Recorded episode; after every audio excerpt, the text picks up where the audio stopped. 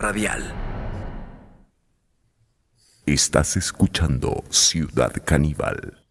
Ciudad Caníbal, un programa hecho con el respeto y la seriedad que la actualidad merece.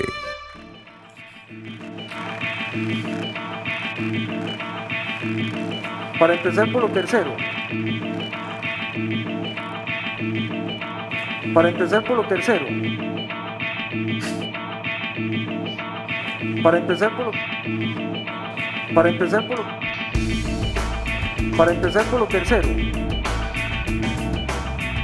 Bienvenidas y bienvenidos a este encuentro con la actualidad. Empezamos eh, con esta emisión de Ciudad Caníbal, viernes de cacería en la City. Y bueno, con restricciones nuevas, por supuesto que eh, los anuncios del gobierno en torno a lo que ha sido el incremento de contagios y la tasa también de mortalidad, eh, todos los números van para arriba. Bueno, algo en aumento para este gobierno. No, no, no, no es para hacer un chiste. Eh, para nada. Eh, lo cierto es que se generó alguna polémica con el regreso de la restricción vehicular los fines de semana a esta altura y con los números que hemos venido reportando en el programa desde hace ya eh, un mes que em, según lo que podíamos leer en todo el mundo se presentaba un incremento sustancial en los contagios, también la variedad en las cepas. Eh, la lentitud con la que se han administrado eh, las vacunas, no, no por el gobierno. Recordemos que Costa Rica sigue siendo uno de los países que en porcentaje de vacunas recibidas tiene el porcentaje más alto. Eh, de América Latina. Y por otro lado también señalábamos el caso de Chile con más de una tercera parte del objetivo que tenía Chile para vacunar 15 millones de personas, 5 eh, millones de personas vacunadas y Chile no puede frenar eh, la saturación en los servicios de salud. Eh, bueno, todo esto pintaba ya un panorama de lo que podía ocurrir y en efecto está pasando digamos que Mm. esto hay que abordarlo de una forma en la que no excluyamos eh, a nadie, ¿no? Porque hay tantas afectaciones en lo que va, en las decisiones que va a tener que ir tomando el gobierno, porque la restricción vehicular del fin de semana es la primera.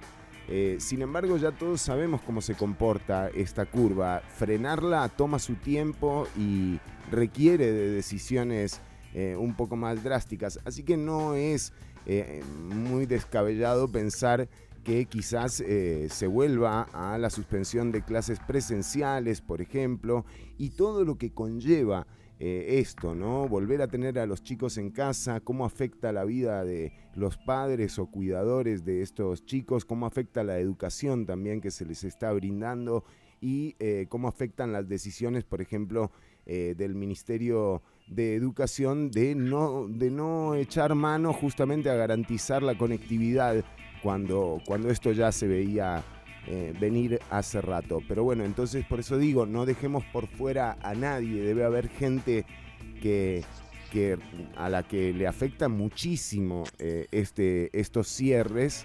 Eh, y bueno, hay que también comprender, comprender esa parte. Pero vamos a darle la bienvenida a quienes hoy engalanan este programa. Empezamos con Figueres, ¿eh?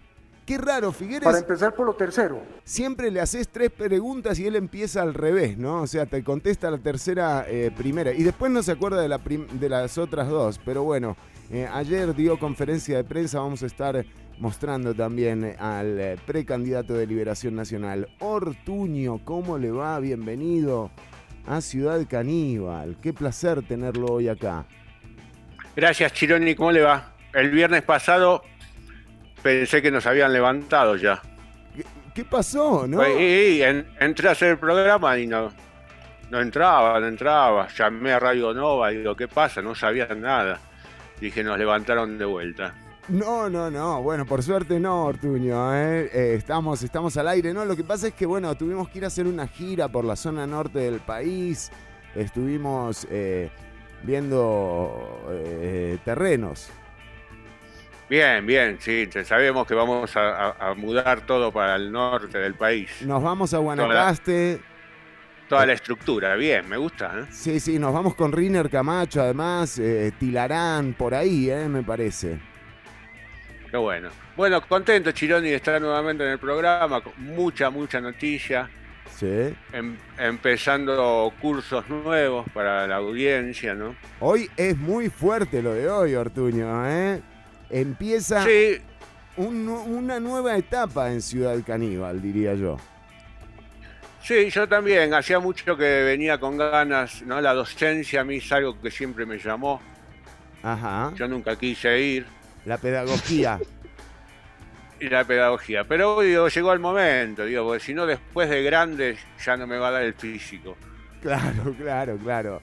Y entonces, En- Entonces hoy voy a empezar con mis clases de actuación, que vamos a llevar varios cursos durante todo el año, muy bien, ¿eh? para todos aquellos que quieran actuar. En esta época de pandemia, que hay un poquito más de tiempo. Sí, que hay, que hay muchos, que hay muchos lugares para presentar obras también. Está bueno, ¿eh? Como, como alternativa. Usted está bien. Bueno, pero, pero esto se termina, Chironi, esto falta poquito. Yo soy optimista, entonces apenas liberemos y la gente va a necesitar actores, ¿no? porque van a abrir teatro, la gente va a querer actuar, ver obras de teatro, salir, ver cine.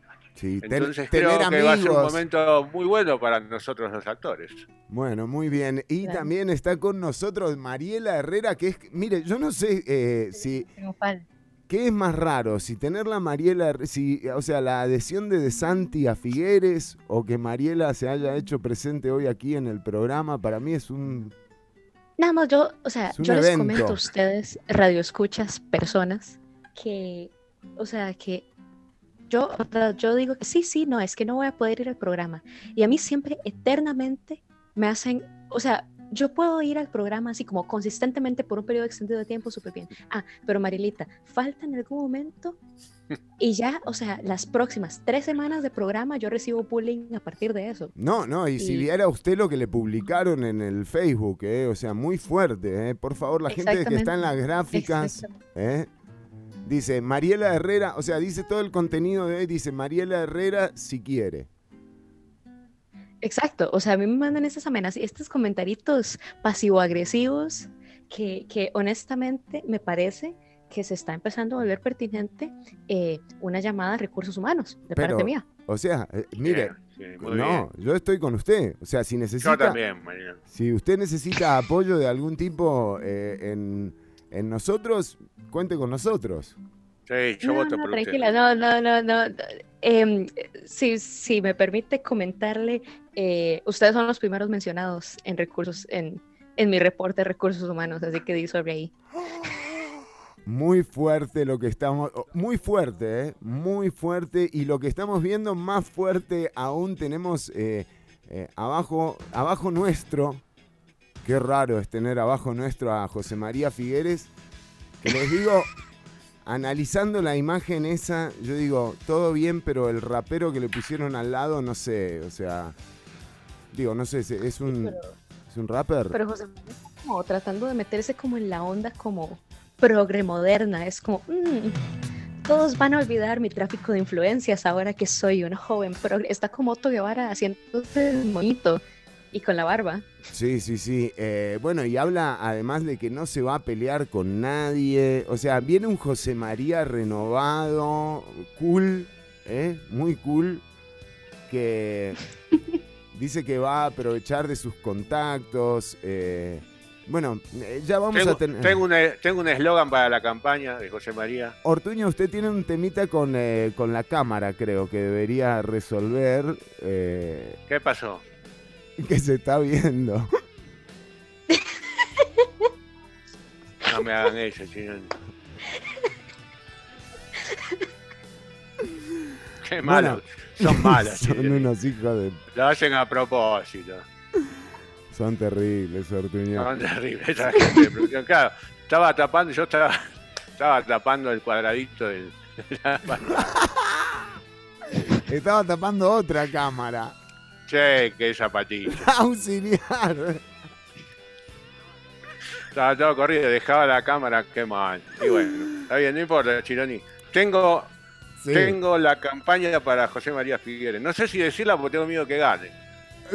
No. No me diga que también esto de hacerse el muerto de las clases de actuaciones es para campaña electoral, ¿eh? Bueno, en algún momento podemos dar un pequeño curso sobre cómo hablar a las cámaras y todo ese tipo de cosas. Bien, bien, bien. Bueno, sí, ¿y cuál es? Dele, por favor, quiero el ¿Lo eslogan. digo? Sí. Para mí tiene que ser así. María José Figueres. Ah, ok. ¿Eh? ¿Entendés para dónde va? Ah, entiendo. Va por el voto progre usted. Totalmente. Qué- Muy bien, Ortuño. María ¿eh? José. Y aparte salen todos los periódicos de todo el mundo. Ya es, el primer, candidato que- que primer cambia. gobierno trans. Exacto. Pero que no se lo digan por las dudas. Sí, por las dudas no. Eh, igual eh, le digo que tenemos información eh, sobre José María Figueres. Eh, tenemos, eh, eh, yo no sé, tenemos el rap que le están cantando al lado. No, me dicen que no es un rapero, que es el traductor de, del ESCO. Muy bien que tenga traducción del ESCO en vivo. eh, cosas que han eh, obviado algunos otros eh, precandidatos. Ya hay cosas que no, que no se pueden dejar de lado. Pero además tenemos un par de temitas que tienen que ver con cambio climático por un lado. Mariela Herrera, usted nos trae información. Ajá, exactamente. Este, en mi, en mi nuevo segmento, ok, que estoy de, de- de prototipo llamando, este, está por la línea de, eh, hay que acomodarnos a las nuevas circunstancias porque de todas formas ya no fuimos para la picha, ok. Em, eso, eso es esencialmente la... me Me gusta. gusta, el, me- muy bien, ¿eh? Arrancamos el programa eh, con actitud, ¿eh? Por favor, exactamente. Muy bien. Eh, sí, sí, básicamente, porque honestamente es que, o sea, los cambios están sucediendo, pero, honest- pero si somos completamente honestos, el cambio debió haber empezado en los 80s y los 80s fue donde la vara 2000 se puso peor, así que, pues, bueno, de ahí nos toca, nos toca adaptarnos a las circunstancias. Asumirlo. y, y este proceso de adaptación a las circunstancias que tenemos Adaptarnos, sí. Eh, mire, la estamos perdiendo a Mariela Herrera, ¿eh? Se ve que alguien la está censurando. Sigue el bullying. Ay, Dios. Sí, exactamente. No, no, pero esencialmente yo lo que voy a hacer es, voy a hablarles a ustedes acerca de cómo este, la UCR junto con la Cruz Roja están contribuyendo para diseñar eh, nuevas estrategias para el manejo de eventos climáticos extremos que hemos estado teniendo más y más últimamente. Y es, o sea, recordemos los, el último par de huracanes que hemos vivido en Costa Rica, eso era algo antes jamás visto o era- se veía muy poco esa clase de eventos que terminaban siendo catastróficos para porciones importantes de la, de la Ujú. población y los estamos empezando a ver cada vez más a menudo, o sea, en Claro. Centroamérica, el año pasado en Honduras, o sea, hemos estado viendo cada vez más esta clase de eventos. ETA, Son, recordemos lo que fue. y uno de los efectos del cambio, del cambio climático Claro. es el aumento en la proporción de eventos climáticos extremos. Entonces, bueno, pues está empezando a crear un plan y una serie de herramientas para un mejor manejo en Centroamérica de estas situaciones y para tratar de minimizar las pérdidas humanas y de, pues, ¿verdad? Las, las pérdidas en general eh, a partir de estas circunstancias. Y por otro lado, les voy a hablar un poco acerca de este, también el diseño de herramientas para el cultivo de café que también están apuntadas a poder eh, sobrellevar mejor el cambio climático, porque de ahí, por un lado estamos, entonces por un lado vamos a ver el approach de manejo o mitigación de efectos por el lado de eventos, ¿verdad?, de desastres naturales, y por otro lado, por el lado de comercio, que de verdad Costa Rica, Guatemala, de hecho, eh, Honduras, o sea, Centroamérica en general es una zona capitalera bastante fuerte, y bueno, ok, tenemos el cambio climático, ¿cómo hacemos para que no se pierda totalmente esa industria y todas las personas que dependen de ella a partir de eso? Entonces, les voy a hablar un poco así, porque básicamente el approach es, este, de una u otra forma, las varas se van a ir a la mierda, eh, hasta cierto punto no totalmente, ¿ok? No pierdan la esperanza, este, pero sí hay que crear herramientas para manejarlo, porque tampoco nos puede agarrar desprevenidos. Claramente, eh, No bueno, la evidencia es notable. La última es eh, la tormenta ETA, creo, pero ya Otto había hecho sus, eh, sus estragos y cuando uno se Exacto. empieza Eta a... Iota Sí, o sea- Iota, exacto.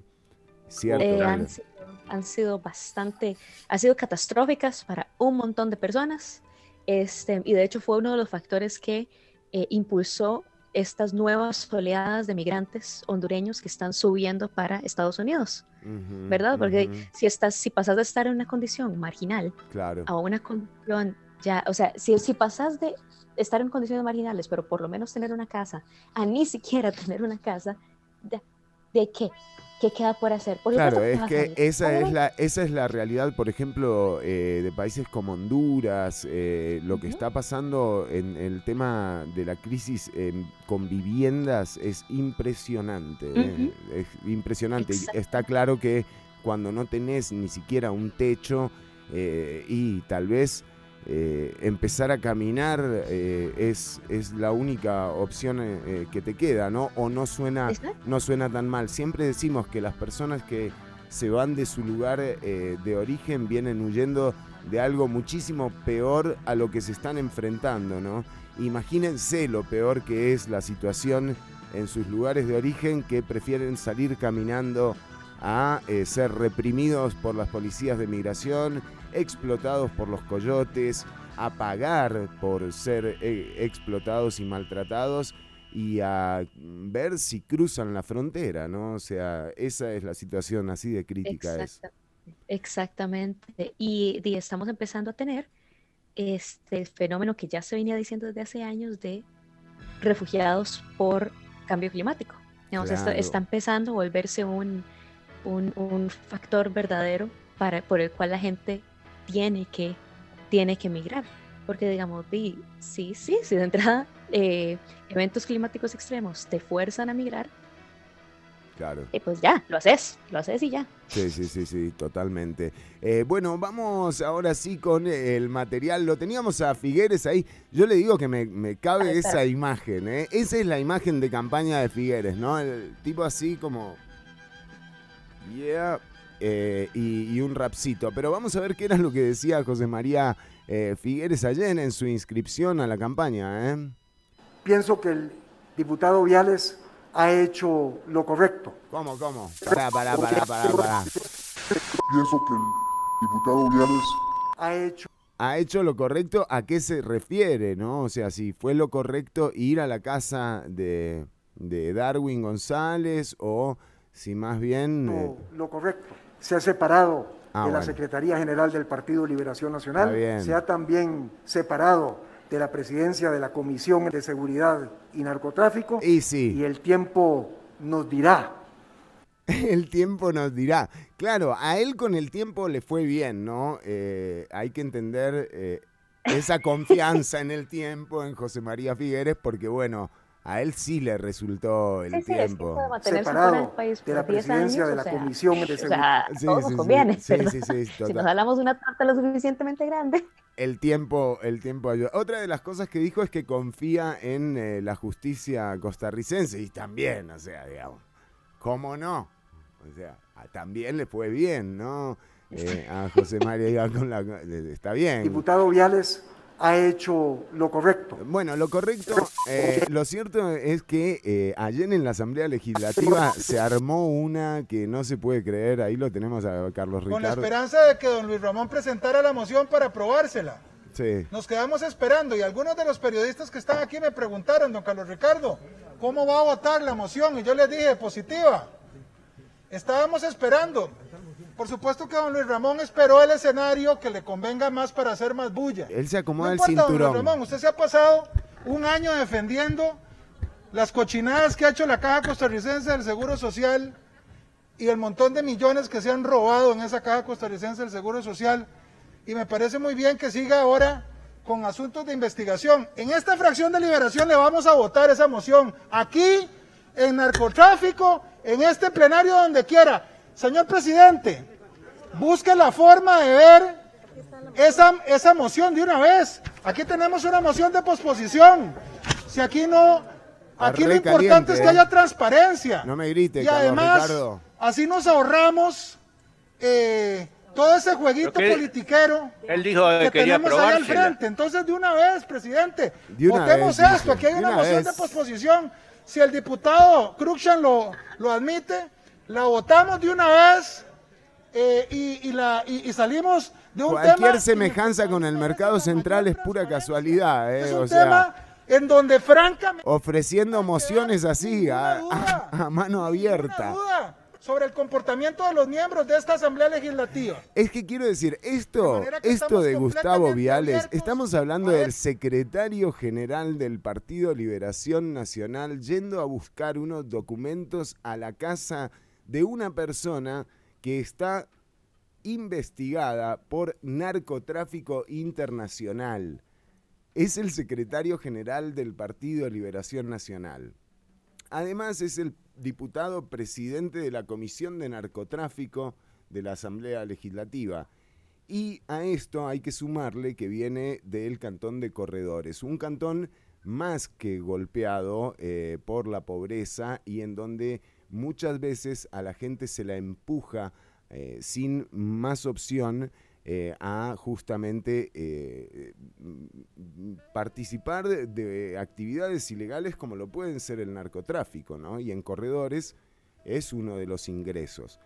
Bueno, a todo esto aquí hay una familia que tiene un diputado de la nación en la Asamblea Legislativa, un alcalde de corredores que además fue oficial de migración y que es el papá del diputado y cuyo hermano, o sea, el hermano del diputado, el otro hijo del alcalde de Corredores, es oficial de migración y además tiene un evento, el hermano de Viales, en donde eh, se, lo reportó con un arma de reglamento encañonando a un civil un día eh, en el que no estaba en funciones. Em, No lo nombre más, Chironi. Por favor, borremos todo esto. Digo, o sea, esta es la, la situación, ¿no? Es preocupante. O sea, esto está pasándole a Liberación Nacional en a meses de la elección eh, presidencial. Digamos que Pienso que el diputado Viales Ha hecho lo correcto. Se ha separado de la Secretaría General del Partido. sí, se separó de todo. O sea, le faltó, re- creo que renunció a Cartago también. O sea, con Medford se fueron todos, ¿eh? no quedó nadie. eh. lo cierto es que Figueres también eh, decía de, que tiene confianza. Yo espero que Gustavo salga bien librado de eso. Y sí, o sea, Por supuesto. o sea, es que Figueres sabe mucho de eso, de salirse bien librado. Claro, o sea, ¿cómo no? Chironi, me podría, eh, me podría, hay un audio de Figueres por ahí que hay un- cierta conexión. Digo, porque usted habla, habla, pero Ay, pero- tiene lo suyo, tiene lo suyo. Por favor, la producción me lo puede poner. no, no sé de qué me está hablando, pero miren cuando eh, Figueres se refiere al tema eh, con... Sí, eh, cambia de tema, cambia de tema. mire, mire. Puesto que algo como eso daña la imagen de nuestro partido. Es algo que a cualquier partido en el mundo de hoy le puede suceder. Pero también quiero decirle, Liliana, que Liberación Nacional se puede sobreponer a eso como nos hemos sobrepuesto a muchas cosas en el pasado. Y sí, y también tiene razón, se han sobrepuesto incluso a, a él mismo, eh, podríamos eh, decir, eh, y también eh, se han Daña sobre- la imagen de nuestro partido. Pero, pero, pero, Sí, pero Liberación puede con esto. Liberación tiene experiencia con esto, dice José María Figueres. No se preocupen, o sea, está todo bien. Eh, y, y bueno, esto era lo que pasaba eh, ayer en la, en la conferencia de prensa en la que eh, se inscribió ya José María Figueres, que dice que no viene a pelear. ¿Y entonces a qué? ¿No? Ah, ey, Bueno, Artuño, me dicen que sí, que hay un audio. No, pero no puede ser que haya un audio. Yo no tengo nada que ver con, con eso que, que menciona eh, la gente. Bueno, el- ¿eh? es lo que me mandó la producción, no sé. Pero que un Usted se audio. arreglará. O sea, dicen que hay un audio, o sea, nada, déjense de joder, jamás, o Con sea... Fernando, ¿Cómo? con Fernando, con ¿Qué? Fernando. Con Fernando trabajamos juntos en el... Con, No, no, no, pará, pará, pará, pará, pará, pará. con. Fernando. Listo, Con chino. Fernando trabajamos. No. Fernando. Con Fernando trabajamos juntos en el Comité Ejecutivo Superior del partido. No. Y logramos ¿Viste? batallas importantes. Yo sabía que vos te estabas metido ahí, ¿eh? ¿Eh? No. Todas, todas esas pautas que tuvimos en 979, No. todo eso, ya sé Con dónde venía. Fernando. Con Fernando trabajamos juntos en el Comité Ejecutivo Superior del partido. No, por favor, borren todo, ¿eh? Este, por favor, este bloque lo po- podemos hacer como que no empezó el programa. A mí me gustaría, porque salí en cámara, así que me gustaría que borren todo. esta vara. Editamos, todo lo editamos, eh, Ortuño, no se preocupe, ¿eh? Muchas gracias. Bueno, vamos a escuchar lo nuevo de Brockhampton. Está buenísimo, realmente alucinante. Count on me.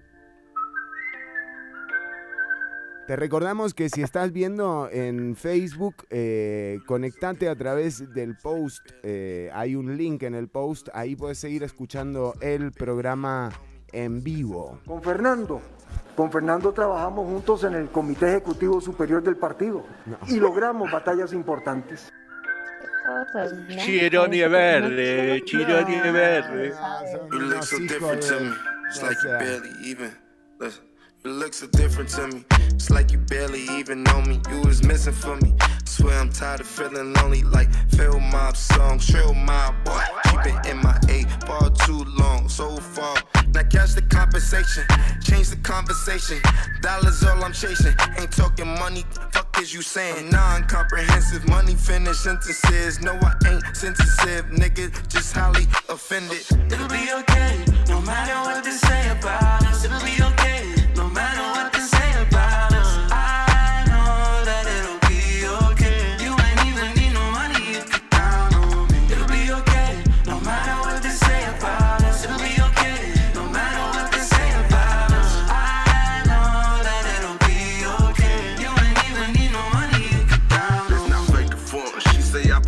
much in my cup. For the opposition, plus I'm still around with it tough. They say I should change the way I'm living, but just can't get enough. Still be quick to up that chopper on this block and hit them up. My little brother don't come home, turn up in my total, we gon' live it up. Can't do shit but pray for J-Ron, cause that nigga don't give a fuck. Not at all, nigga. Had my back against the wall, nigga. Mama told me I see it all, nigga. Yeah, who love you actually always flows. I know, backyard thinking I need that smoke puffing out of my teeth. I'm good, I got my green. Sitting back sipping ocean breeze. I don't got a baby ass some boys. All that hating gonna white noise. Tryna get red carpet fly. I don't flinch my life, I don't lie. Treat life like I might die. Don't like myself sometimes, but I bet that come with time. Ever feel like your head got screws, a little bit loose? Goddamn, give a fuck if I lose. Ain't no fool, you got deja vu. I'm a man, I'm a dog, I juice. Just know I'm fucked up too. Talk like you gotta figure it out, and I wish I did too. It'll be okay, no matter what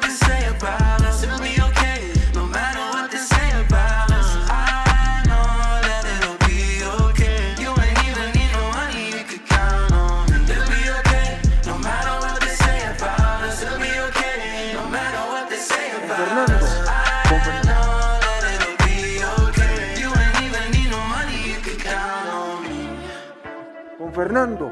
Con Fernando trabajamos juntos en el comité. Con Fernando. Para empezar por lo tercero.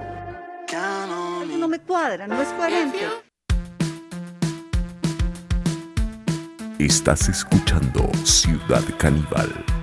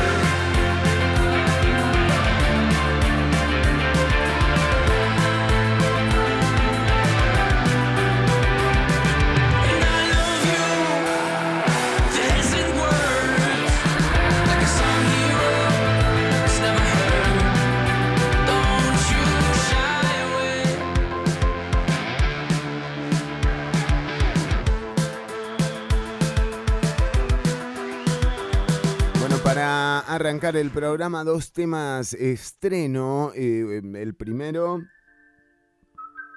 espectacular este tema de Brockhampton. Y logró averiguar, eh, Mariela, si eh, cuál es la, la situación, la condición de Brockhampton. Se fue Mariela, mire. Bueno, pero decíamos lo nuevo de Brockhampton, Count on Me y Shy Away de 21 Pilots, los dos temas con los que abrimos el eh, programa de hoy. Ortuño, empezamos ahora sí. La gente, ya hay mucha gente conectada que nos pregunta eh, cuándo empieza el webinario eh, de actuación con Ortuño. Hágalo usted misma. Un ¿Cómo le va, curso de actuación como ningún otro. Qué lindo, Ortuño, ¿eh? Cuando le dan esta Presentación me encanta. Sí. Primero le voy a decir Sí. que tiene que dejar entrar a Mariela a la reunión porque algo pasó. Algo pasó, ¿no? Sí, sí, sí. Sí. Yo creo que Mariela está intentando nada más eh, alterar el curso natural eh, de- del programa. programa. Ella hace eso. Sí, ¿no? Sí, sí, Se sí. está tomando una pequeña revancha, ya lo sé. Sí, sí, sí. Bueno, así es, Chironi. Eh, de- para que ¿Puede apagar, ¿Pueden apagar la cámara que no tenemos eh, video? ¿eh? Eh, ah, bueno, adelante, Ortuño, por favor. Sí, cómo no. Hoy vamos a empezar nuestras clases de actuación, que ya lo veníamos, es algo que veníamos trabajando con la producción y dijimos, bueno, creo que es el momento. Ahora les voy a dar un- lo que vamos a ver en todo el año, un poquitito de lo que vamos a ver El en todo el programa, año. el Vamos a ver programa. cómo- El programa educativo del, para del que curso. los que se quieren anotar, Sí, eh, esto va a ser todos los viernes. ¿Cómo? los que se quieren anotar, tenemos clases eh, paralelas. Si querés un poquito, profundizar un poquito. Pero profundizar, Claro. pero que no me diga que estamos cobrando esto. Yo, es una pequeña colaboración. bueno, está bien. tiene una clase de mastermind. No, de masterclass, se llama esa hora. Sí, sí, sí, Masterclass. Es- exactamente. Masterman. Entonces vamos a tener cómo llorar al instante. ¿Cómo llorar al instante? Esa es la clase número dos. Eh, después, eh, fingir síntomas de estar enfermo. Importantísimo. Sobre todo ahora que hay pandemia, todo eso, que va a haber Se necesita eso. mucho extra. Fundamental. Claro. Fundamental. Eh, cómo ser actor de cine, que hoy vamos a ver un poquito más de teatro. Ajá. como- entonces vamos a también a explicar un poquito de cine. Sí. Eh, cómo convertirse en una estrella de Disney para los más jóvenes. Muy bien, Ortuño. Bueno, y bastante más, cómo fingir ser un asesino, por ejemplo. Ah. No, no, mire, esto, o sea, no. Y con esto tenemos, hasta fin de año tenemos tranquilo. O sea, usted va, va con esto, a derecho. Hoy este año actuación hasta fin de año. Chironi. Muy bien, muy bien, Ortuño, me parece Como excelente. verdad, sí. Y hoy, hoy vamos a empezar con la primera clase. Hoy vamos a empezar con la primera clase, una clase que para algunos piensan decir, ah, sí, morir es fácil. No, Morir es fácil, pero no, no. Pero ni en la vida real ni en la actuación, Chironi. Claramente. Eh, pero, y, o sea, ¿cómo se puede titular la clase de, de hoy, Ortuño? ¿Cómo fingir tu muerte en escena? ¿En escena? En, en escena, Ah, ok. en escena, en una escena de teatro, ¿no? Esto es teatro, puro Esto- teatro. esto Chironi. es Estamos teatro. Stanislavski, Grotowski ¿Sí? y Ortuño. Y dígame, y por ejemplo, eh, ok, ¿por qué, ¿cuál es la diferencia? Digamos, ¿hay una forma de morir en teatro y otra de morir en cine? Ah, por supuesto. De morir de verdad. Si no, pregúntele, pregúntele a Brandon Lee. Me gustaba, Chironi. Hubo varias como esa, ¿no? Uh, ¿Humor negro? No, por favor. Un poquito, eso fue de los mejores. Y actuaciones como esas merecen el Oscar. Chironi. Y no se lo dieron, ¿eh? Poner el cuerpo de esa manera por una actuación. Exacto, a Heath Ledger se lo dieron. ¿Por qué a Brandon Lee no? Ahí está. Hay ah, pero él discriminación. no murió en la película, chico. Bueno, muy bien, sí. Está bien. Bueno, pero Bueno, claro, entiendo el concepto. Bueno, una escena de muerte es uno de los desafíos más difíciles que el actor de teatro enfrenta. No puede ser, viste, no puede tener demasiada sutileza, tampoco puede ser muy exagerada porque la gente no te lo cree. Entonces hay momentos claves y distintos tipos de muertes en las que uno se tiene que concentrar. ¿no? Todo es un trabajo, antes de salir de escena tienes que hacer un trabajo de campo fundamental. Claro, claro, claro que sí, sí, y sí. Bueno, número uno, número uno. Eh, la coreografía. Tenemos una coreografía para una pelea, porque seguramente es muy probable que, que antes de que te apuñales, vos no te dejás apuñalar, salvo que te vengan de atrás y decís, "Buah, me vino Claro, una atrás". traición, me vino de atrás una traición. Es una traición, ahí te es- esa es la cara de sorpresa, porque es muerte con sorpresa. Tenés que hacer como Es como el huevito Kinder. el claro, claro. Vos te sorprendés de ahí atrás. Aparte, generalmente cuando te apuñalan de adelante, vos te girás para adelante y es muy probable que te quieras agarrar de que te apuñala también, para no caerte. Ah, muy bien, muy bien, claro. Cuando te, cuando te apuñalan de atrás es más complicado porque el gesto es como para atrás, sacando los A hombros. Ah, como arquear, bueno. tenés que abrir un poco el plexo. El plexo solar, exactamente. Y después depende de cuántas puñaladas te peguen también, ¿no? Sí. Eso es bravo, en una muerte de varias puñaladas es bravo porque tenés que mover el cuerpo. Claro, claro, porque en realidad no te están apuñalando. ¿Y cómo se practica esto? ¿Cómo se practica? ¿Sí? Y O sea, ¿cómo el que te apuñala hace que te apuñala. Nada más, o sea, no, no hay. Eh, nada más, sí, sí, esa es la práctica. Bueno, hay una coreografía, ¿no? Hacemos dos pasos, me empujas para atrás, yo te agarro el brazo derecho, vos me pegás en los huevos, ah, ahí te una. agachás. Claro, claro. Hay como una coreografía que Sí, sí, sí. generalmente eh, la maneja el director, Sí. pero vos podés, vos, Vos podés que- meterle lo tuyo, vos podés ¿no? poner lo tuyo, y claro. ¿Y qué? ¿Qué, se le puede agregar, digamos? ¿Algún.? ¡Oh! Sin, eh, sí, el, el grito del puñal es un poquito más eh, para adentro. Es como seco, eso, Ajá, como, no, como seco. ajá, ajá. Eh, general- generalmente eh, en los disparos no hay gritos, por ejemplo. Es verdad, Acá es- Ortuño. Muy bueno. Este es el, Gran detalle, este es el- Ortuño. el paso número dos, que es determinar qué hacer en el momento del cuchillazo o del impacto o de lo que sea, ¿no? Claro, claro. ¿Te tomás el lugar, eh, la herida o, o apelás a, a agarrar otra cosa? Depende. En el, en el caso de- del puñal, uno suele agarrarse como en el estómago donde te apu- o donde te apuñalan, ¿no? Sí, sí, sí. Ajá. Vamos a decirle que tratar de apuñalarme en el estómago, que es una muerte más fácil de fingir. Claro. Eso Pero- es la primera muerte, digamos. Es la más fácil, porque te doblas, Es el, es el tutorial. Claro, Exacto. muerte uno, sí.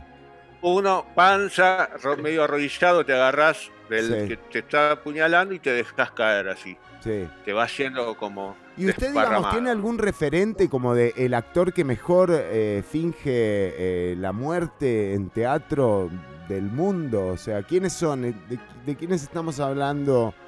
O sea, son Eh, gente en muy conocida. muere muy bien Anthony Hopkins. Es un muy buen actor de muertes. Ajá. Eh, déjame- Jennifer López, aunque no lo creas, muere muy bien. ¿Sí? Generalmente cuando cae de espalda. Ajá.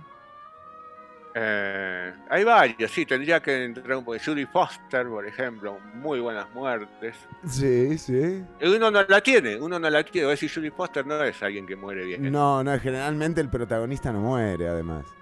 Pero yo te, la he visto, la he visto muy conmocionada cuando muere. Hasta la vi llorar cuando moría. Ella misma lloraba a su propia muerte, Chironi. Eso es bravísimo. porque Wow, tenés que meter dos, dos actuaciones, ¿no? la de la muerte y la de la llorada. El doble gesto. Claro, eso, Es eso bravo, ya es chico. pro, eso ya, ya ahí, ya ahí no. Por eso, por eso te digo, ahí hay gente que con mucho trabajo.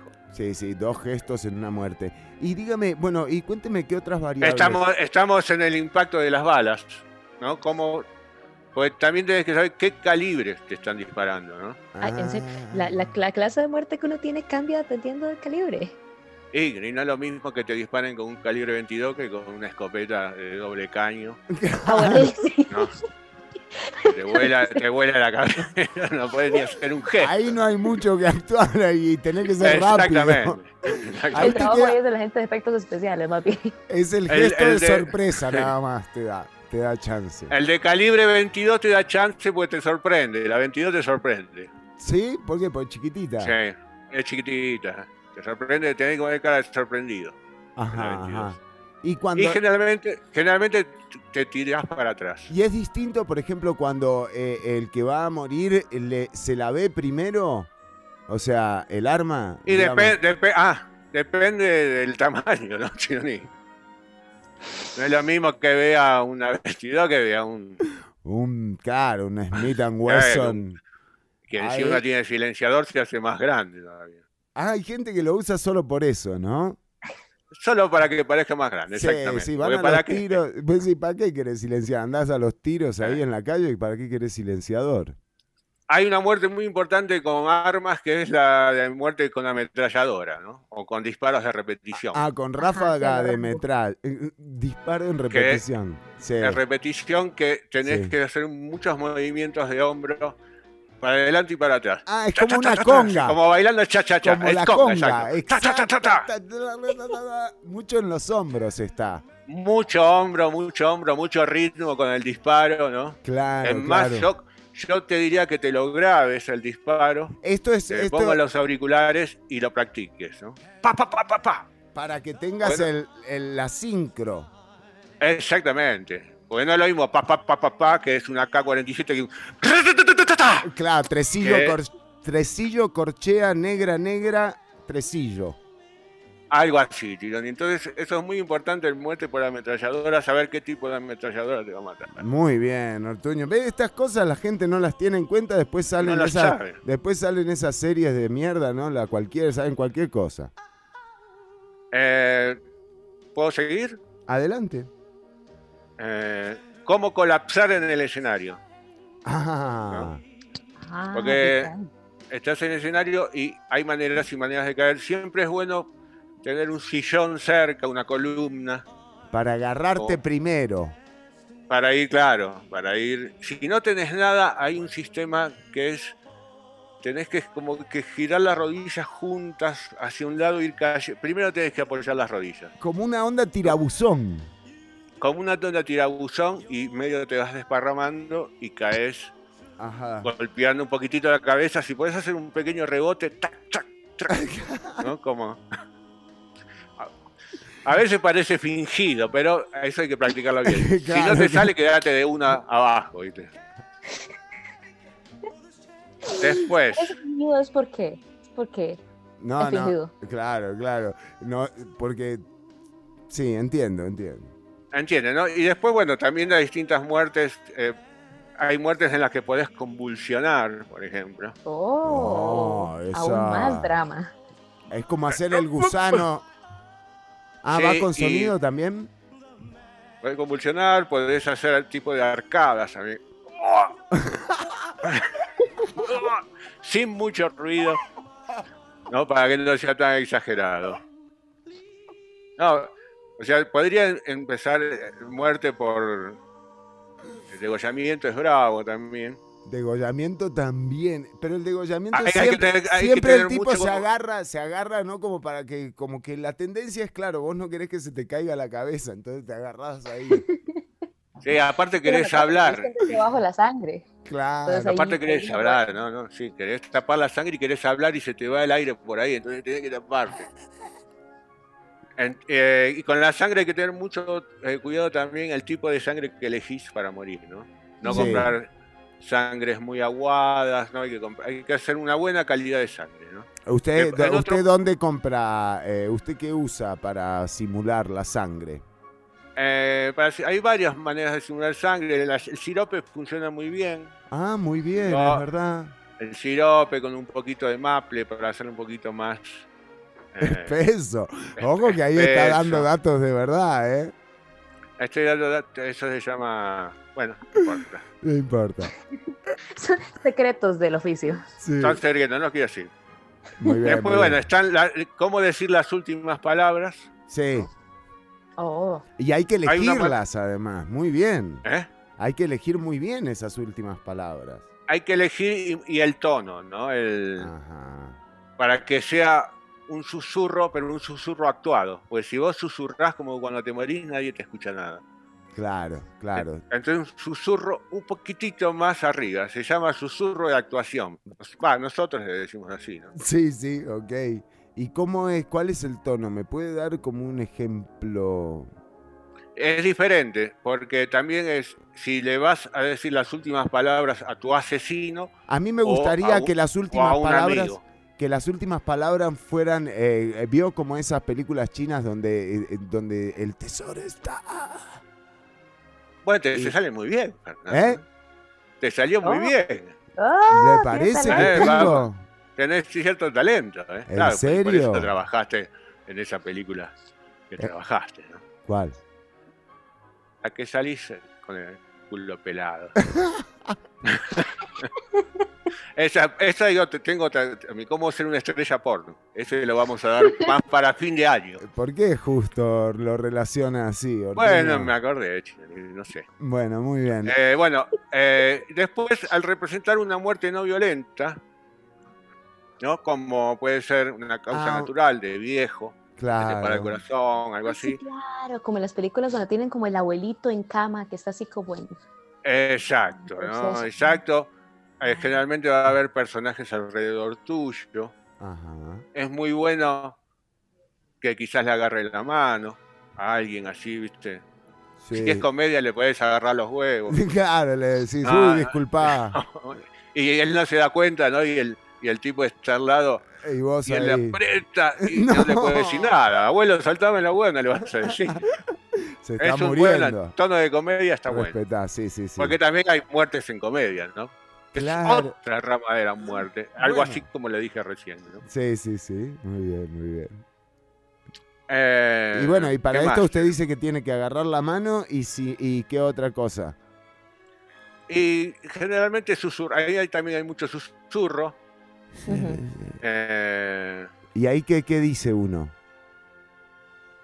eh, y no, boludeces. si te estás mal marica. Digo, o sea, es que yo no sé, yo estaba pensando como en las películas en las que el abuelo está a punto así como de revelar el secreto de la familia o decir como, "Ah, el tesoro está enterrado en... Y Bueno, sí, pero ya nos estamos metiendo en guion. ¿no? Claro, Yo estoy haciendo ya- actuación. exacto, Guión ya. Está bien. es el curso Ortuño. de. Pero, usted nada más categóricamente lo que dicen son boludeces, ya. Sí, generalmente cuando uno muere, no te llega el oxígeno No, al y está bueno no preocupar a nadie, porque. Después, hay que ¿viste? Cuando- viste realmente- que se salvan de la muerte y dicen, vi la luz, un túnel, sí. todo eso porque te falta el oxígeno en el cerebro. claro, pero, pero eh, digamos, Ortuño, eh, está mal también eh, eh, decir esas cosas, ¿no? Que quedan como picando, le arruinás la vida a la familia, porque eso de decir, eh, no sé, el tesoro está en y morirte, es mala onda también, ¿no? Ah, pero Eso es un poquito mala es el onda. último- es el- es el último chiste del abuelo HP. Exactamente, es como el abuelo está jodiendo justo antes de... Bueno, pero también es una opción, sí. Y después tenemos también, eh, tenés que pensar mucho en qué posición vas a quedar en el escenario cuando morís. Ajá. O sea, no podés caer en cualquier lado porque la gente tiene que seguir actuando.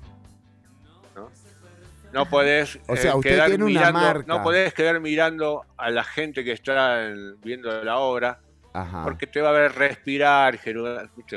Ah, Yo porque porque hay que, hay que aguantarse la respiración mientras dure la escena. Y ahí empecé yo apnea. Claro, Mis cursos de apnea, mis cursos de apnea empezaron para actuar, ¿no? Pues yo puedo estar muerto alrededor de cinco minutos sin respirar. Oh, ah, bueno. ¿no? un Por eso, nivel. generalmente me elegían para morir. O ya de muerto claro, directamente. Acá hay un muerto y me llevaban a mí y me dejaban ahí tirado. Fueron mis mejores actuaciones. Ah, no Bueno. es fácil morir chillón. No, no, para nada. Eh, bueno, y Ortuño, si quiere, eh, vamos cerrando el primer curso. Eh, sí, bueno, para, ya sabes, cuando quedas ahí en esa posición, hay tres. eh, elegir una posición que sea convincente, que no te tengas que acomodar, ¿no? que te morís y después te acomodás un poquito. Claro que caes medio mal. y estás incómodo y te corres, eso no da. Porque no. No. solamente no se lo cree la gente que te mira, sino los actores que están trabajando con vos. Claro, y te tratan y- de matar de nuevo. Que tienen, claro, te tienen que ver muerto. Si saben que no estás muerto, no se ponen mal. No, se murió, claro. no, no, se murió, está, está vivo. Está vivo, dice, matalo de nuevo. Exactamente, Sí. por ahí te matan de vuelta. Quedarse quieto es la otra. Claro. Y eh, respirar de manera superficial. O sea, con- tratar de respirar solo por la nariz. Muy despacitamente. Así como para que no eh, se no te puede. También otra cosa que pueden hacer, esto es muy importante, cuando te morís y sos un poquito inquieto y, y te tapan con una sábana. Ah, y abajo de la Ah, sábana. eso. Ahí puedes hacer lo que quieras. Ahí hace lo que quiera. Ay, bueno. Hay actores que no pueden actuar bien la muerte. Claro, claro, claro. Bueno, No, no, han pasado ni Ortuño, 30 mire, segundos y ya lo tienen cubierto, ya. Chao. la verdad que... eh, Exactamente, lo hoy- tapás, le- estás arriba de la cama, le tapás también con una... Lo importante es taparlo, ¿no? claro, o también, viste, lo- lo arrastrás y lo tirás atrás de un sillón. claro. Ah, muy bien. No, hay varias buena. posibilidades de Claro, taparte cuando no, te- cuando no un tenés uno muerto. que no hay, no hay buen muerto. Porque por ahí es- es un gran actor hasta que se muere, ¿no? Sí, Oh, Entonces te perdés un gran actor. Entonces sí, bueno, te morís, caes atrás del sillón. bueno, Bueno, no. y para terminar, investigar el modo de tu muerte, ¿no? Si te vas a morir de un ataque cardíaco, si es envenenamiento, por ejemplo, qué tipo de veneno, si es una mamba, si es una terciopelo. O sea, podés ir hasta el detalle más íntimo Johnny, de para esa una buena muerte. ¿eh? Impresionante, Ortuño, lo que, o sea, hoy me alegra muchísimo que vamos a tener este contenido durante el año porque eh, yo estoy buscando como alguna alternativa, ¿no? No hay que poner los huevos en la, en la misma canasta. Sí, no, o no. todos los huevos, ¿cómo era? la Algo así. pantalla. ¿Eh? O en un, sí, o en una radio, no sé, en algo... En algo no hay que ponerlo. En algo no hay que ponerlo todos los huevos. Eh, entonces, eh, me alegra porque voy a, voy a practicar, voy a... Este fin de semana veo- que hay que lo restricción... veo bien para eso. Fue edificante. A- eh, te sale, en esta película que hiciste acá te salió muy bien el acento tico. No, no creo, ¿eh? ah, porque... ¿Y también tiene curso de acentos? Ay, por supuesto, tío. Sí, es fundamental. A mí No me han me llamado para trabajar en producciones en varios países. Oh, bueno, por favor, eh, Y yo no sabía dónde iba el acento, no sabía si era drújula o aguda. y no, eso no, es bravo, digo- porque te salen mal todos los... canción, decís, la canción donde... No, los acentos, por eso hay que estudiar, chicos. Ya venimos con más Ciudad Caníbal. Quédate escuchando eh, esto que viene ahora es Pay Your Way in Pain. Annie Clark, Saint Vincent, lo nuevo. Gracias, Ortuño. ¿eh? Eh, por favor, Chironi.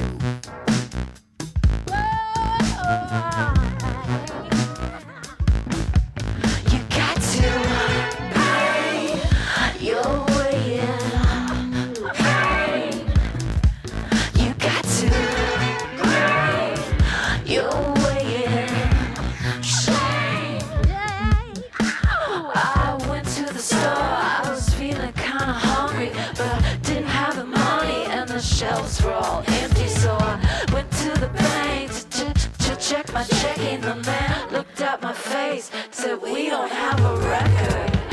Oh no, you thought we had forgotten the show is only getting started. The road is feeling like a pothole. Sit down, stand up, head down, hands up,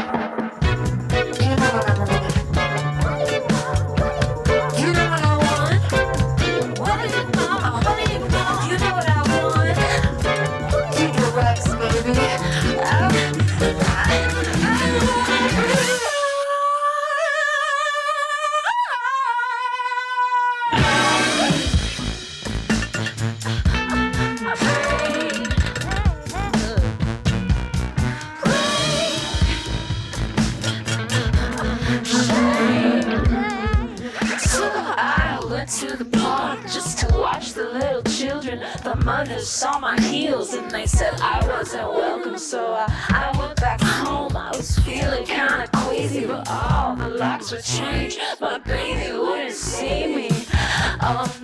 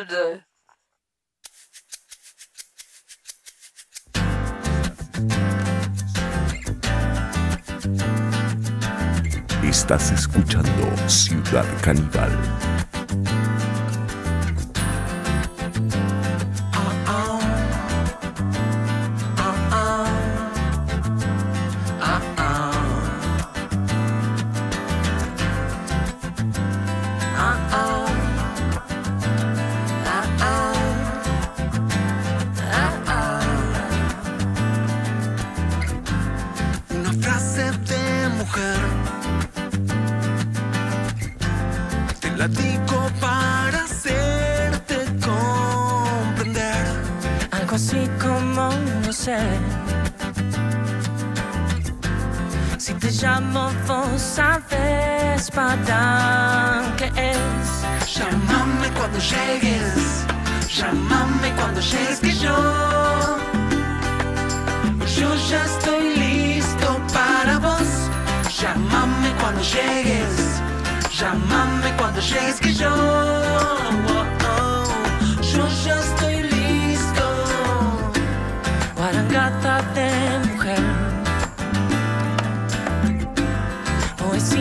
para desentristecer. Parecida a una coupé. Yo toqué el tupé de consumir toda tu seducción. Transformar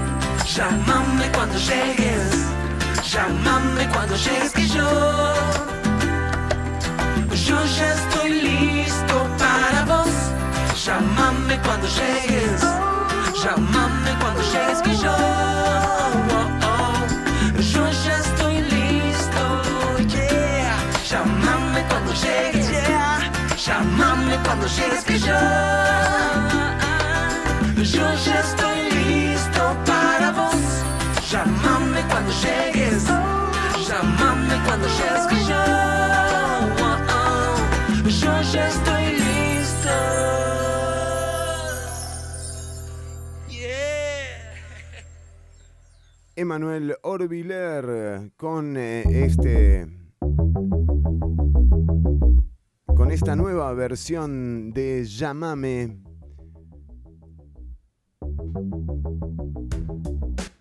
Junto a Banda Los Chinos. Eh, bueno, seguimos, son eh, las 11 con 10 minutos. ¿Cómo ha pasado el programa de hoy? Qué, qué bueno, qué bueno estas compañías con las que estamos haciendo el programa. Eh. Bueno, y con un par de temas muy trascendentes, ya los abordaba al principio eh, Mariela Herrera, pero profundicemos un poco en lo que nos adelantó.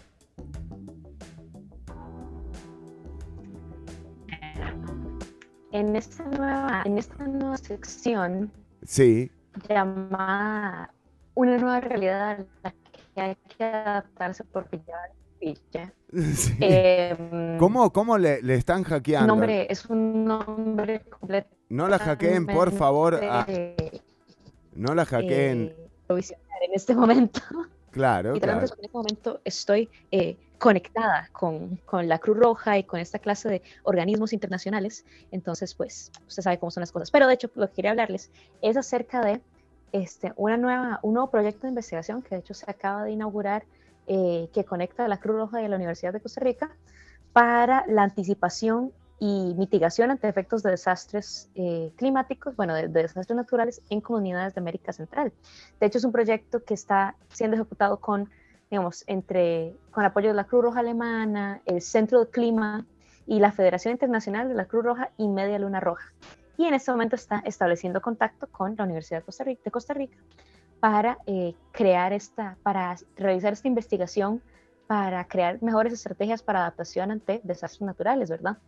¿Por qué? Porque, digamos, eh, esta respuesta anticipada, ¿verdad?, para mitigar los efectos de desastres naturales va a ser posible por acciones que se des- desarrollan en el marco del mecanismo así llamado Acción Basada en Pronósticos, FBF por, por las siglas en inglés, ¿verdad? Ujú. que es básicamente una herramienta que va a permitir que la Cruz Roja de nuestro país y verdad del resto de países de Centroamérica entablen este plan de acción temprana y que puedan acceder a fondos internacionales para este actuar ante estos eventos extremos. O sea, digamos, se puede pronosticar antes, se- se puede esperar que el evento llegue, ¿verdad? Como, ok, se está formando esta tormenta tropical. El, el plan está creado, de hecho, bastante en torno a tormentas tropicales, que es lo que más afecta a Centroamérica. Este, se pronostica la llegada de la tormenta tropical y anterior a que llegue y a que se dé el impacto en sí, ya el, gobierno de la zona, la Cruz Roja de la zona, más específicamente, este, puede pronosticar el impacto, digamos, qué tan, qué tan profundo será el impacto en las comunidades y la Cruz Roja va a poder ya posicionar insumos, eh, protección a medios de vida, entrega de kits de ayuda, alimentos, campañas de sensibilización, toda clase de cosas que se van a poder empezar a poner en marcha antes de que el efecto sea grave.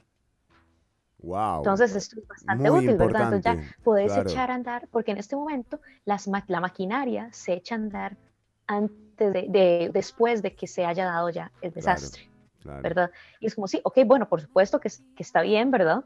Pero eh, se puede ayudar a la comunidad mejor si ya, si desde antes de la, de la tormenta o el evento extremo, este, ya la gente sabe exactamente qué va a suceder, quiénes se van a ver más afectados, qué es lo que se tiene que hacer duran- antes, durante y después de todo. O sea, ya, ya puedes asegurarte de que las comunidades estén preparadas desde un periodo anterior a la...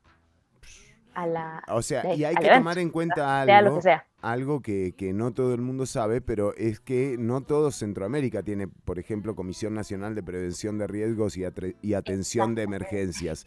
O sea, la- hay algunos países que no tienen y las consecuencias son tan graves como las que contaba eh, Mariela al principio. Estos eh, migrantes por cambio climático son una realidad.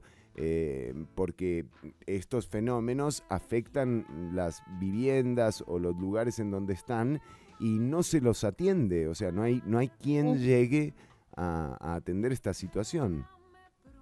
Exactamente, exactamente. Y di, esa- eso, eso es lo que pasa, digamos, si en es, nosotros en nuestro país tenemos una enorme suerte de que tenemos un, de que tenemos una, digamos, una Comisión Nacional de Emergencias, podemos prevenir lo que está sucediendo, lo que va a suceder, pero el problema es que, de, obviamente, no todo el mundo tiene esto, en particular en Centroamérica no todos tenemos acceso a esta clase de, de servicios, y por supuesto que la Cruz Roja, como organismo internacional que es, este, se encarga de ayudar a subsanar esta clase de em, inequidades, ¿verdad? Entonces, el plan en este momento es como, ok, zonas que no tengan esta clase de planes de prevención, eh, que puedan tener acceso a ellos a través de la Cruz Roja, en vez de tal vez necesariamente de a través de la de su propio gobierno, que en ese momento no puede suplir esa necesidad.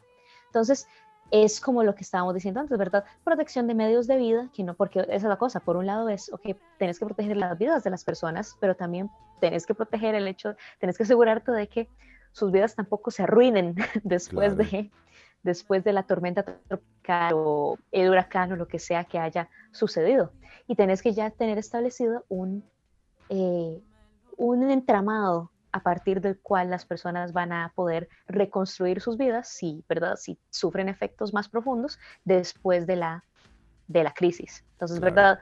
Que, como estaba mencionando, que las, los kits de ayuda humanitaria, la protección de los medios de vida, la protección de insumos, la campaña de sensibilización previa a el evento natural extremo, porque claro, dice, o sea, ¿cómo puedes esperar que las personas puedan, no sé, evacuar adecuadamente, protegerse, estar preparadas para una emergencia, si no saben qué se supone que es lo que tienen que hacer antes de la emergencia? Y por supuesto, y que cómo van a, cómo van a, a poder protegerse a sí mismos y a su comunidad si tampoco saben qué es lo que se supone que tienen que hacer. Y, obviamente, entonces la idea es que a partir de este proyecto de investigación se va a hacer un estudio regional de las tormentas tropicales, de, De por dónde un, pasan, digamos, porque tienen por rutas, exacto, exacto, de por dónde pasan además, porque por donde pasó Otto va a pasar otro huracán, es así de sencillo.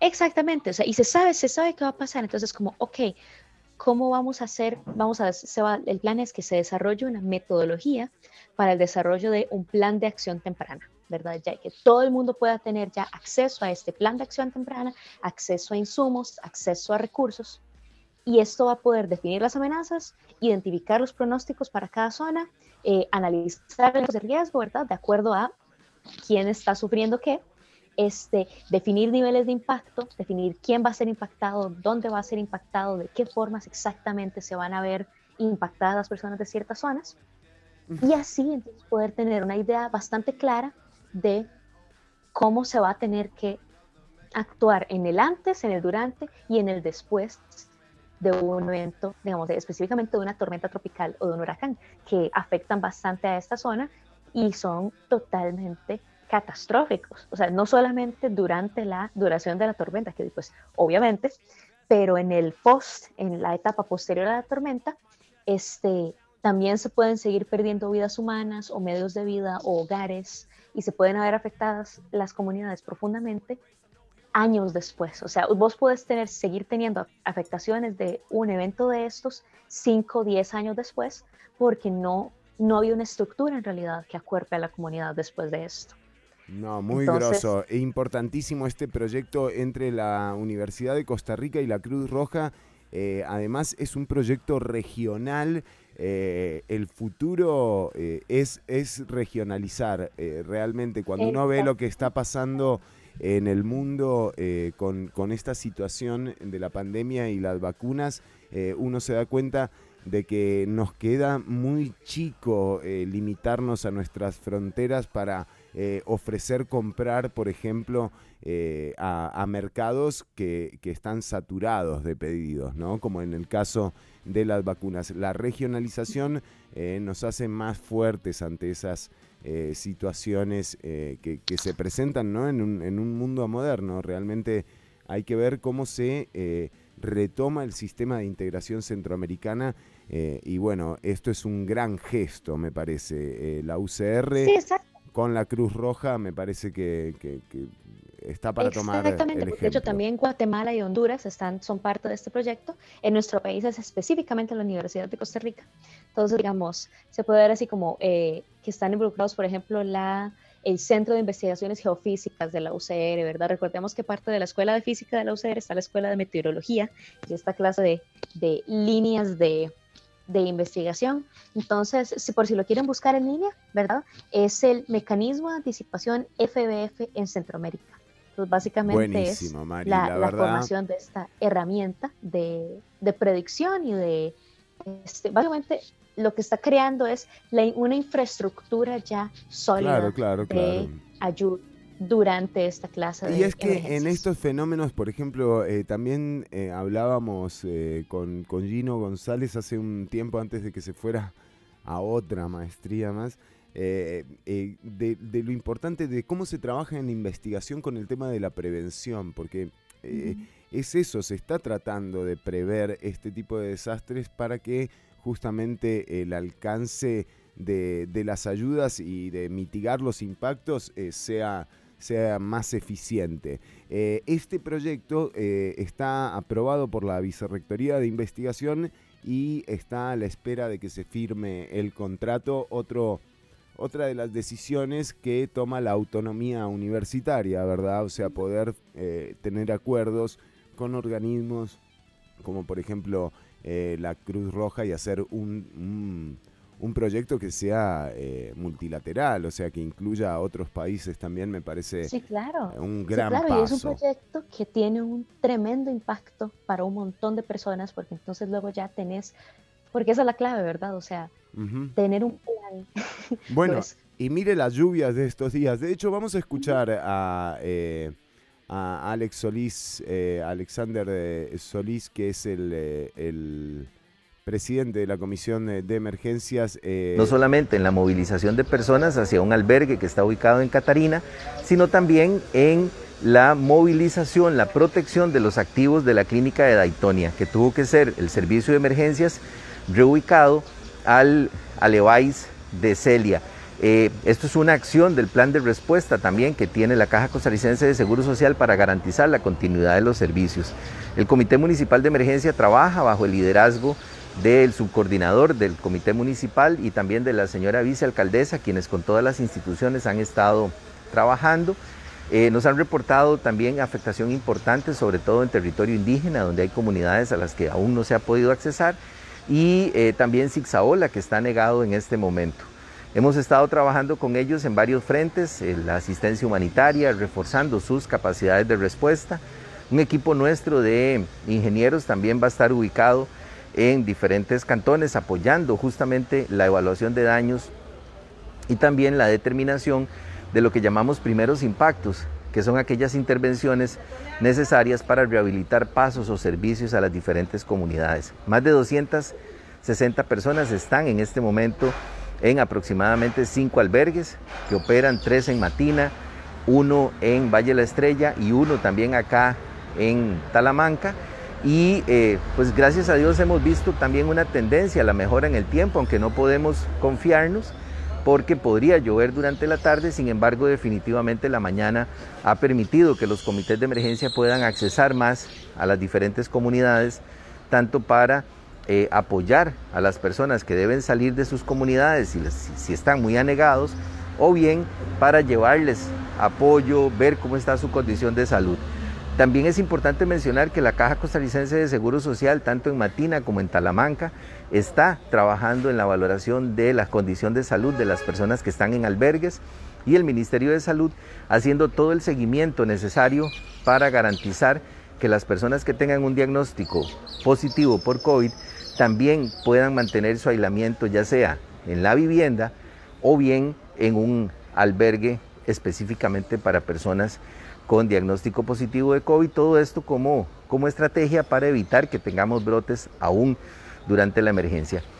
Es, eh, es impresionante, eh, luego de, escuchar la información que nos daba Mariela Herrera y de eh, tomar un poco de conciencia de lo que representa el riesgo de las situaciones del, imponderables del clima, como estas lluvias que se dieron en estos días, eh, y encima tener que someter esa atención a la condición de una pandemia, ¿verdad? O sea, eh, Sí, no era esto... como difícil antes.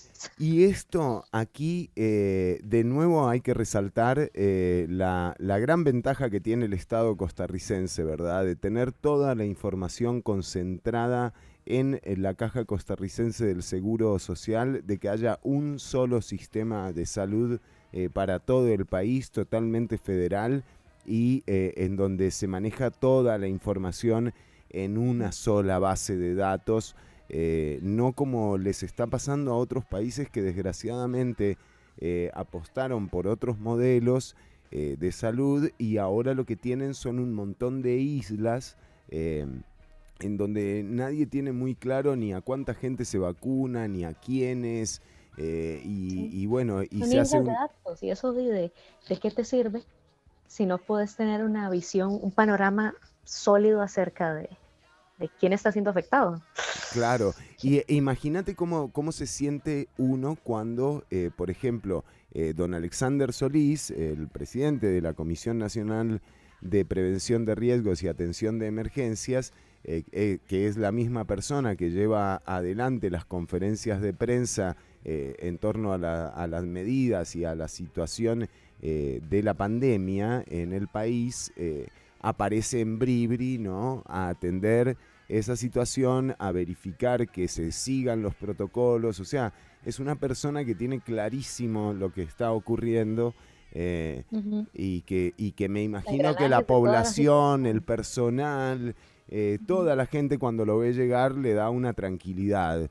Eh, esto, esto es un lujo que se da el Estado costarricense que de nuevo eh, resiste incluso eh, decisiones que a veces uno podría no compartir con, con este gobierno, ¿no? Y como, co- como casi todas las que ha tomado. Pero, pero nada, ahí está el Estado costarricense en Bribri, en donde está lloviendo, atendiendo a la gente que lo necesita y sabiendo quiénes, y, quiénes son, ¿no? Que eso es, Sí, es lo importante. exacto. Es una, eh, honestamente, cuando uno ve cómo, cómo Costa Rica ha logrado manejar esa pandemia y todo, uno se da cuenta de que ese, esa apuesta por la institucionalidad para el manejo de esta clase de Claro. situaciones ha sido tremendamente sólida. Claro. Ha, ha- ha resultado tener frutos muy, muy buenos. Y, y, y esa es la cosa, ¿verdad? Es que somos, los chicos somos muy chineados en ese sentido, digamos, porque Claro. no, la cosa nos ha salido en realidad bastante bien. Sí, sí, sí, sí, sí, totalmente. Entonces ahí, ahí vale la pena, vale la pena recalcar eso y estar consciente de que eso es, sí, en efecto, es un gran lujo. Y Total. que logra sobrevivir y es como que dense cuenta, personas, que, ok, eso es, pero eso no quita que eso no sea frágil y por eso hay que protegerlo, ok. Para, digamos, todos tenemos un Dios y el mío es la Caja Costarricense del Seguro Social y eh, es algo que tenemos que, que, que recordar que, o sea, uno lo Sí. siente como que es algo atemporal totalmente, o sea, porque digo, un montón de nosotros hemos existido, no, no sabemos lo que es existir sin la caja costarricense. Exactamente. O sea, yo, pues, múltiples, un montón, varias generaciones de ticos han ido, han llegado Lo damos por sentado, lo damos por sentado. y se han ido de ese mundo y sí han sido atendidos por él. Claro, exactamente. lo damos Entonces, por sentado, más, sí, sí, sí. Cuiden la caja, ok, cuiden la caja. Yo sé, yo sé que la caja. Cuiden la caja y cuando vean problemas y cuando vean a un cuando vean a un inconsciente como como como lo que hizo eh, eh, eh, el diputado que dice que en la caja se han robado millones eh, de colones. Eso, eso realmente, cuando uno ve eso, uno se da cuenta, ¿cómo puede ser que, que un diputado de la nación, que fue ministro de la presidencia, se agarre eh, de atacar a la caja costarricense del Seguro Social como lo hizo Carlos Ricardo Benavides ayer en el plenario, solamente para justificar que un diputado de su fracción, el secretario general del Partido Liberación Nacional, fue a la casa de un narcotraficante. O sea, eh, digamos, no tienen corazón esta gente, ¿me Y entienden? además, o la sea, cosa que uno dice es como, di, o sea, si está habiendo un problema, si se presenta algún caso de corrupción adentro ujú. de la caja, porque digo, sea, si ha sucedido, haber, si se presentan claro. estas clases de situaciones, pues se purgan precisamente para Exacto. fortalecer a la caja y para que siga pudiendo dar sus servicios de forma eficiente e integral a todos los costarricenses. O sea, Exacto. todos esos esfuerzos de eliminar ineficiencias y sacar casos de producción de, de corrupción y de y de, y de dinero que se desperdicia o que no se utiliza de la mejor forma posible, todo eso se tiene que hacer para fortalecer a la caja, no para justificar debilitarla. Exacto, y muchísimo menos para justificar eh, a una, una grosería la visita La cagada de uno de los el, tuyos. el rapidín que se echó Viales que dice que no duró ni cinco minutos adentro de- del condominio eh, en la casa de un, de un narco, por favor. O sea, realmente eh, está bueno que empiecen a surgir estas cosas y que la asamblea se empiece a calentar tal cual se calentó ayer porque ya, o sea, se devolvieron todas y todos los peluches. Eh, acá lo que vamos a ver es una fricción eh, inagotable, ¿verdad? Eh, constante eh, y el juego sucio de la política, ¿no? Eh, que, que también está bueno presenciarlo porque ahí es donde se le ve la hilacha, ¿verdad? Como por ejemplo a don Carlos Ricardo Benavides, o sea, utilizar la caja para justificar a Viales me parece de lo más bajo que he escuchado eh, últimamente en política y mire que si de bajezas Exacto. O Esos- sea, esos abundan. Abundan, exactamente. Eh, y con esa señora ahí, con esa diputada Florero en el medio de la asamblea, realmente eh, lo, lo mejor que puede pasar es que, o sea, los diputados pasan pero las leyes quedan, dicen. Bueno, ojalá que las leyes aprobadas por esta asamblea se fueran con estos diputados en mayo que viene, porque realmente es muy difícil encontrar... eh, encontrar diputadas y diputados que estén defendiendo eh, el- el- eso, el Estado de Derecho costarricense, aunque sí los hay. ¿no? Walter Muñoz es uno de los ejemplos de alguien que ha estado a la altura de la discusión de empleo público. José María Villalta también ha estado a la altura de la discusión de empleo público. Paola Vega ha estado a la altura de la discusión de empleo público. Welmer Ramos ha planteado eh, situaciones que requieren revisión en la ley de empleo público. Hasta Pedro Muñoz ha planteado cosas que tienen que ver con, eh, con los problemas que presenta la ley de empleo Exacto, y esa es la público. cosa, o sea, digamos, o sea, si las leyes no funcionan, por supuesto, se cambian, o sea, dice, Claro. para eso están, ¿no? Claro. Pero de ahí la decisión tiene que ser siempre con un enfoque, bueno, como todo, ¿verdad? Con un enfoque de, de- o sea, a mí me, me deprime tener que, que decir eso, pero es como, usted tiene que pensar en el bienestar de todas las personas del país, ¿verdad? Claramente, claramente. Bueno, y además eso, y además eso, o sea, todas las leyes aprobadas por esta asamblea, a los que menos han afectado es a las diputadas y a los diputados. Siempre han encontrado el pretexto para no quitarse la, eh, los combustibles, siempre han encontrado la vuelta como para excluirse de la ley de empleo público y poder nombrar a la cantidad de asesores que quieran siempre han encontrado la vuelta para no votar el proyecto de ley que sanciona las faltas eh, de las diputadas y los diputados en la Asamblea, porque no hay nadie que los castigue. ¿eh? Y en medio de esto tenemos al, al presidente de la Comisión de Narcotráfico en la Casa del Narco. Tenemos a, eh, un, a Jonathan Prendas viajando todo pago por Huawei a España y de Madrid al cielo. Y... o sea, realmente estas situaciones que, que- que son lamentables y a una diputada ahí en el medio de la asamblea haciendo nada, protestando por nada, creyendo que protesta, o sea, ya es hora de que le empiecen a cobrar hospedaje a Nidia Céspedes, empiecen a Airbnb, ¿me entendés? O sea, cóbrenle 100 dólares la noche y van a ver como el lunes ya no está más. Porque es así, son codos, ¿eh?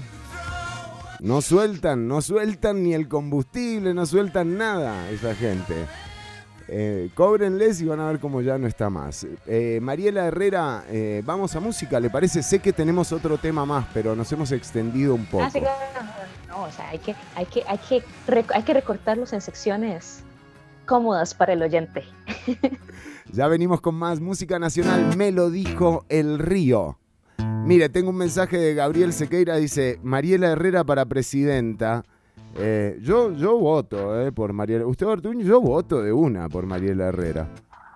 Vea, vea, o sea, Tiene mi voto ya. o Bueno, sea ese, es la- ese es el problema. Este país mire, tiene demasiada gente. saludos- que saludos, No está Fer. listo para ciertos cargos, pero aún así se manda a tomarlos. Así que Este es el mensaje que nos manda eh, nuestra audiencia al 72713149. Gabriel, un abrazo para vos. Saludos. Mariela para presidenta tiene mi voto con ese eslogan, nos fuimos para la picha, vale picha todo. Saludos a Ortuño y que pase gracias. y que pase el horario de los webinarios. Si querés comunicarte con, la, con el programa y mandar mensajes o saludos, lo podés hacer a través del 72713149. Ya volvemos con más Ciudad Caníbal, Nelly Juárez y Aren Vargas. Me lo dijo el río.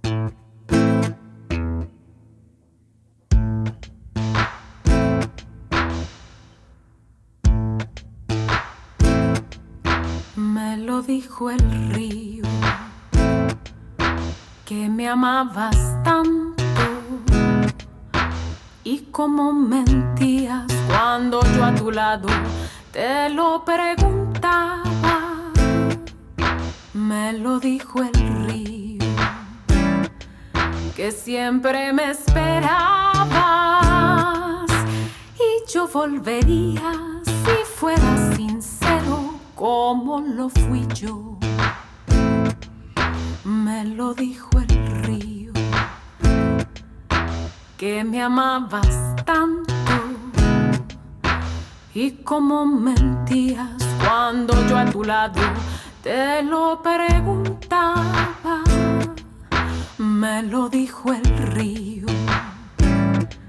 que siempre me esperabas y yo volvería si fueras sincero como lo fui yo. Te quiero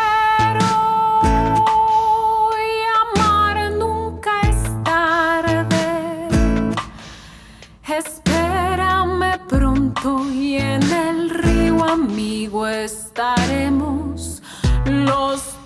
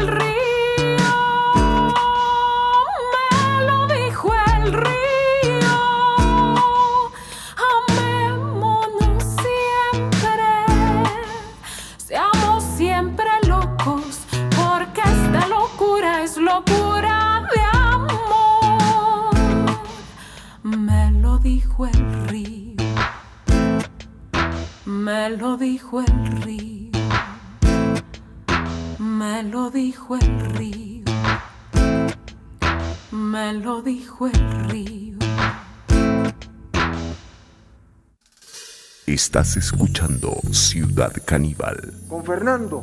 Con Fernando trabajamos juntos en el... Con Fernando. Con Fernando. Con Fernando trabajamos juntos en el...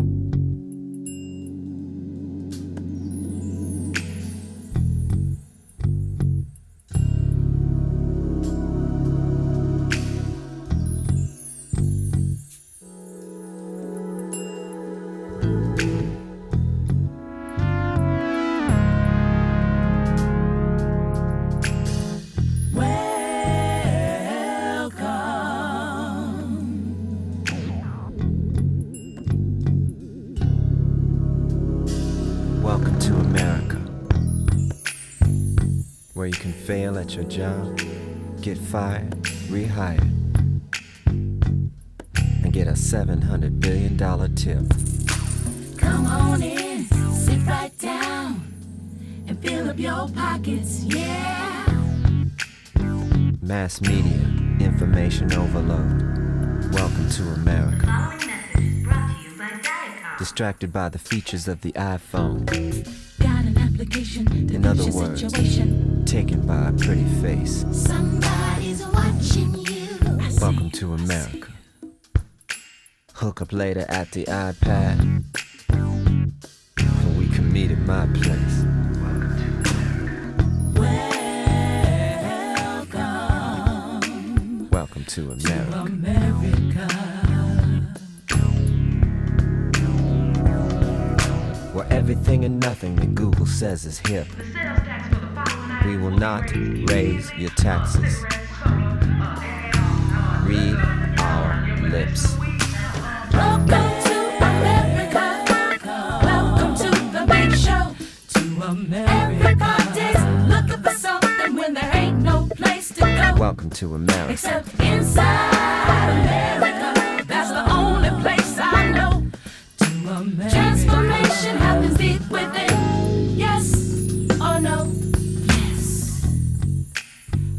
to America. One of our greatest exports was a thing called jazz. I think today's music will last.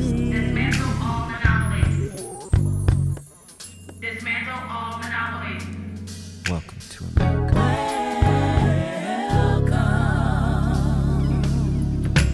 Hope and change. Hmm. Everything takes forever.